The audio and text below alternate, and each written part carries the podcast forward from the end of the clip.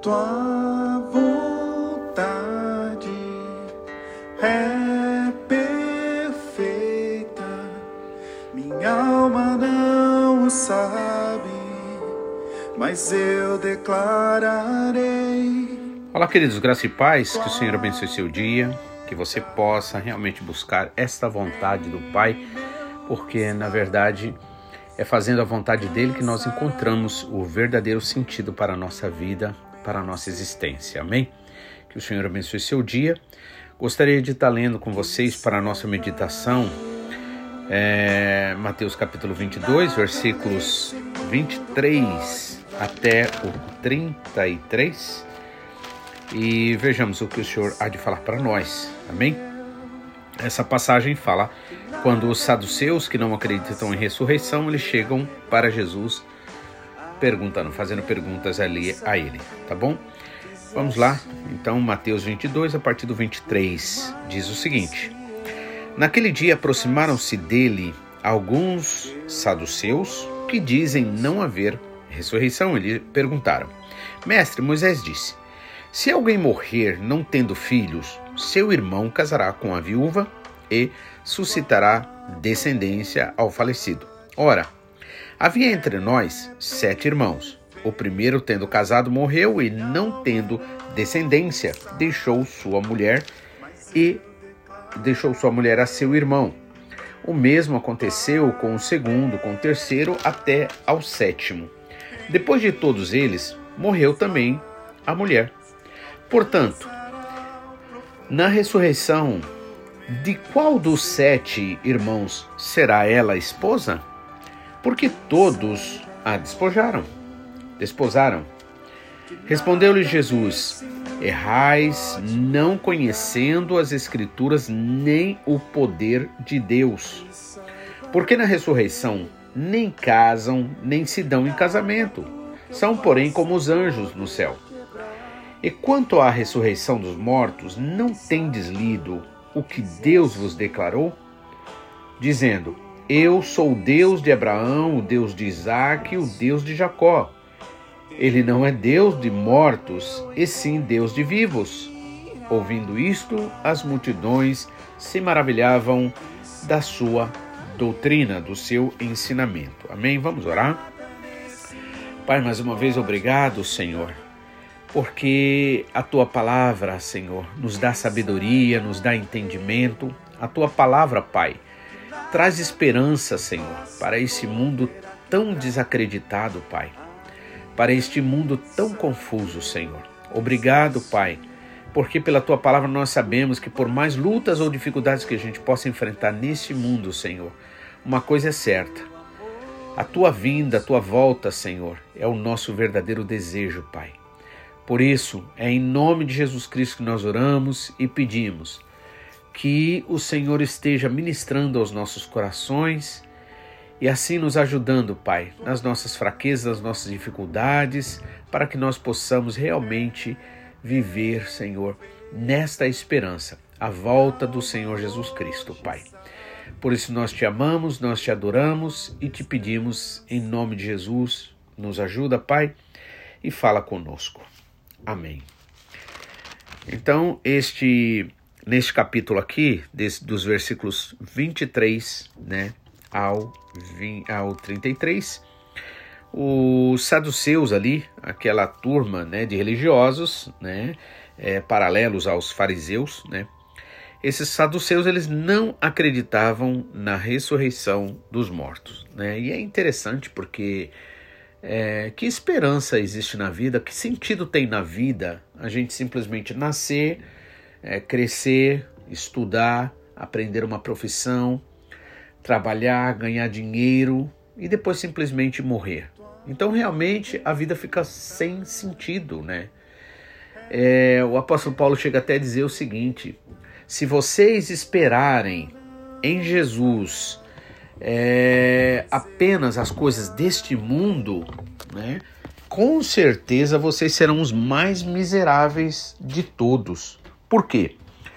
Porque nós seríamos comparados como animais, em outras palavras, que simplesmente é, existe para comer, para beber e, e apenas, né?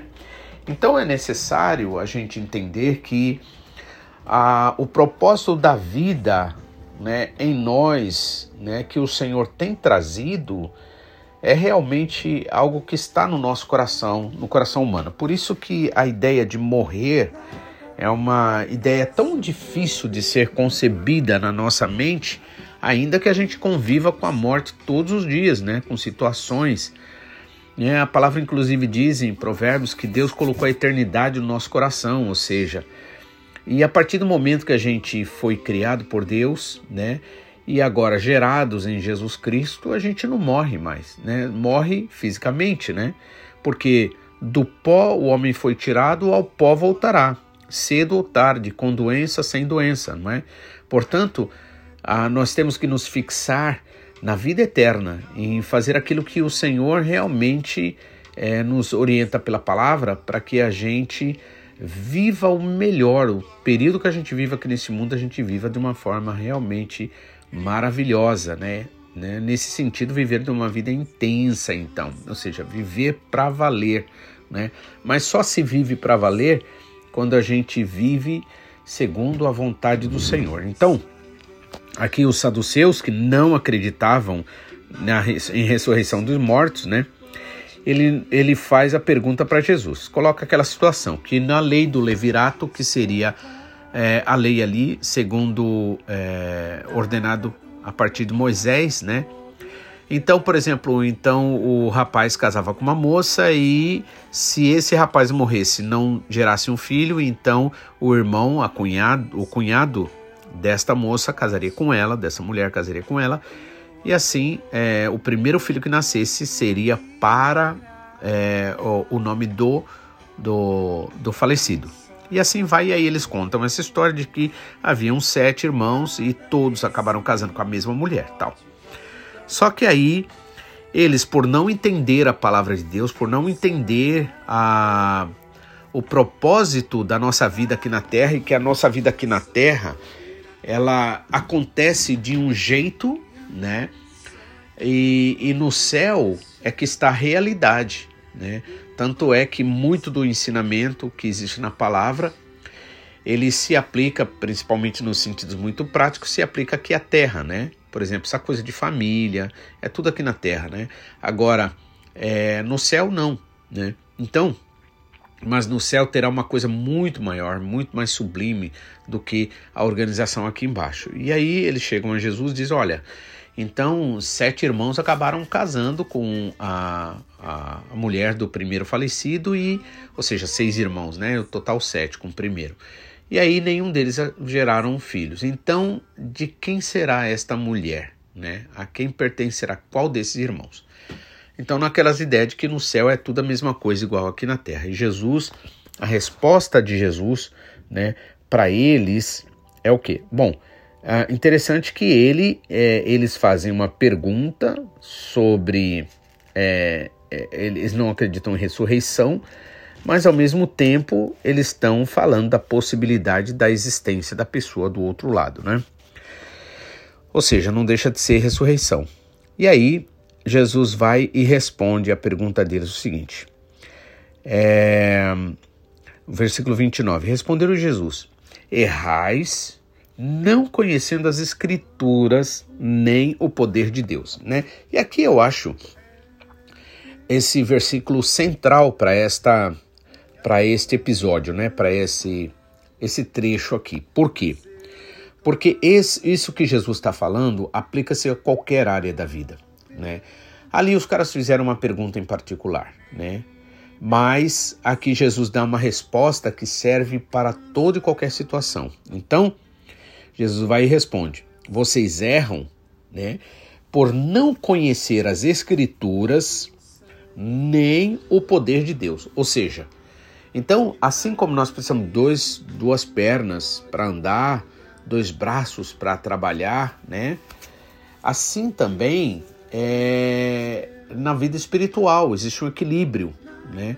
Nós não podemos apenas é, ter a informação bíblica, mas nós precisamos de conhecer o poder de Deus, ou seja, nós precisamos de ter experiência, E eu costumo dizer o seguinte: quando você tem uma experiência com Deus, você sabe que realmente foi o Senhor na tua vida, olha, mesmo quando você está falando para alguém e uma pessoa não acredita, não importa, porque você sabe que é verdade e aquilo realmente é maravilhoso para você.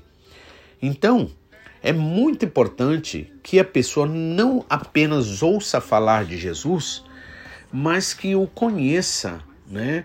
Tanto na parte daquilo que o Senhor revela para nós, né, que seria a parte, vamos dizer assim, da instrução teórica, né, quanto a parte da é, do conhecimento da experiência que você vai ter com o Senhor. Então é necessário ter um testemunho de vida, né? É necessário você ter experiência na sua vida. E essas experiências, elas são importantes, por quê? Porque elas vão ser uma confirmação maior, né, de que realmente a palavra do Senhor é verdadeira. Então, na verdade, primeiro você é chamado a crer, certo? Igual o Senhor Jesus falou para é, Marta: Marta, tira pedra, Marta. E aí ela não tira pedra, né? Ah, Senhor, deixa para lá, né? Já faz quatro dias, tal, né? Já cheira mal. Marta, eu já não te disse que se você crer você verá a glória de Deus, né? Ou seja, então, para que a gente, a gente ouve a palavra, ouve as instruções, é preciso a gente obedecer, e só depois que você obedece é que Deus faz a parte dele, que é, é, é manifestando o poder dele. E aí sim, aí você agora vai poder dizer como Jó disse, né? Antes eu te conhecer, de ouvir falar, né? Então, por exemplo, você ouve falar que tem um presidente no, nos Estados Unidos, tem um presidente aqui no Japão, tem, é, né, que é primeiro-ministro, na verdade, tem também é, muitas outras coisas aqui, né? Só que quando você está no lugar, quando você está ali junto, perto, é que você pode dizer que você sabe o que você conhece, né?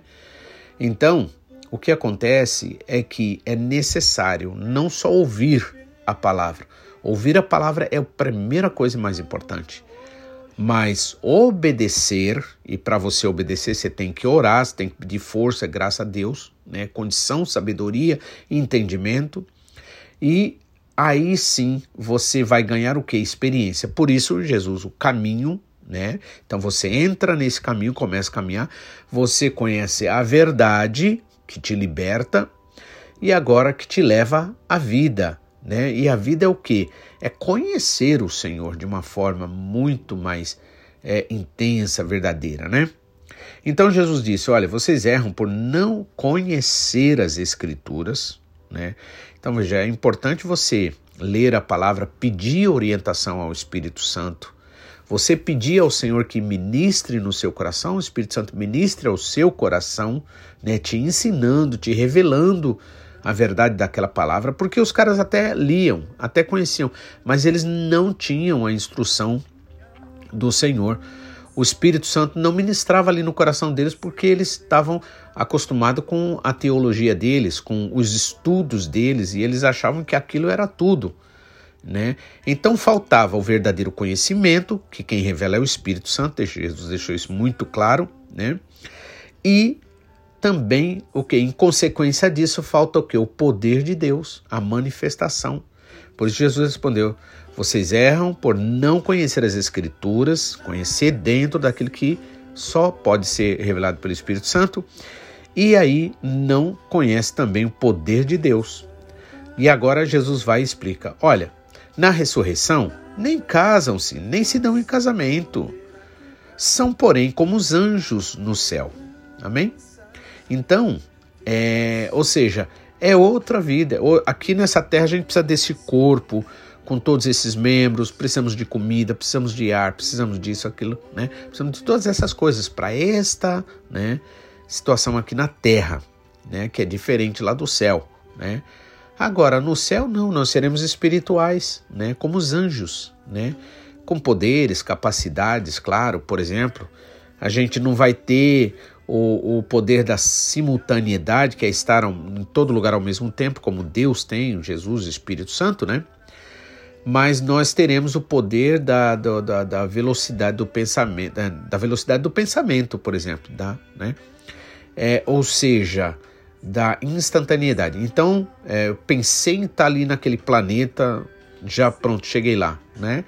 Então, o poder da instantaneidade, mas não da simultaneidade. Então, nós seremos como os anjos. E os anjos são assim, né? Por quê? Porque eles não estão presos a um corpo ah, que depende de uma gravidade, né? Então, nós seremos como os anjos, como anjos, né? Ou seja, seres espirituais, né? Ganharemos um corpo de glória. E Paulo explica isso melhor no capítulo 15 de, é, de 1 Coríntios, né? E aí diz o seguinte: E quanto à ressurreição dos mortos, não tende lido que Deus é, vos declarou ele ser o Deus de Abraão, de Isaac e de Jacó? Ele não é Deus de mortos, e sim Deus de vivos, né? E agora nós podemos entender o que? Quem são os mortos para Deus? Os mortos são aqueles que não conhecem o Senhor que não amam o Senhor, que não têm o Espírito Santo, que não têm o selo da promessa. Esses são os mortos, né? Então, Deus, né, é Deus de quem? Dos vivos. Quem é vivo para o Senhor? Aquele que tem o Espírito Santo, aquele que na verdade é, crê no Senhor Jesus, aquele que se entregou ao Senhor Jesus, aquele que ama o Senhor Jesus, aquele que busca viver segundo a vontade do Senhor Jesus, né? Então, Jesus finalizou dizendo é, Deus, né, que ele não é Deus dos mortos, mas sim Deus dos vivos. Amém? Ouvindo isto, as multidões se maravilhavam da sua doutrina ou do seu ensinamento, né? E assim como foi o final do, do da última mensagem, né, que versículo 22, quando aqueles discípulos e, e herodianos ali, daqueles fariseus, discípulos dos fariseus, né, foram ali usados por eles para chegar a questionar Jesus, o que, que acontece? No final ali, Jesus né, dá aquela resposta assim, bem sábia, bem que eles jamais esperavam. E aí o que acontece? Ah, o final do versículo 22 diz: Ouvindo eles isto, se admiraram e, é, e aí deixando-o se foram. Ou seja, ainda que admire Jesus, ainda que reconheça uma sabedoria muito grande nele, mas falta-lhe o que? Falta-lhe a vida verdadeira. Por isso que não seguem a Jesus. Hoje em dia, quantas pessoas admiram, acham bonito o que Jesus Cristo fez, mas não tem vida em Jesus. E por não ter vida em Jesus, o que, que acontece? Vive exatamente no mundo, né? E aí, para Deus, né, uma pessoa assim, ela está morta. Ou seja, não é essa vida aqui de respirar, de comer, de andar, né? Não é isso que interessa para Deus. É a vida eterna. Então, que o Senhor abençoe e que você não apenas se maravilhe, mas que você realmente se entregue para o Senhor, deixando Ele trabalhar na sua vida, no seu coração. Amém? Que Deus abençoe, fique na paz e até amanhã, se assim o Senhor nos permitir, em nome de Jesus.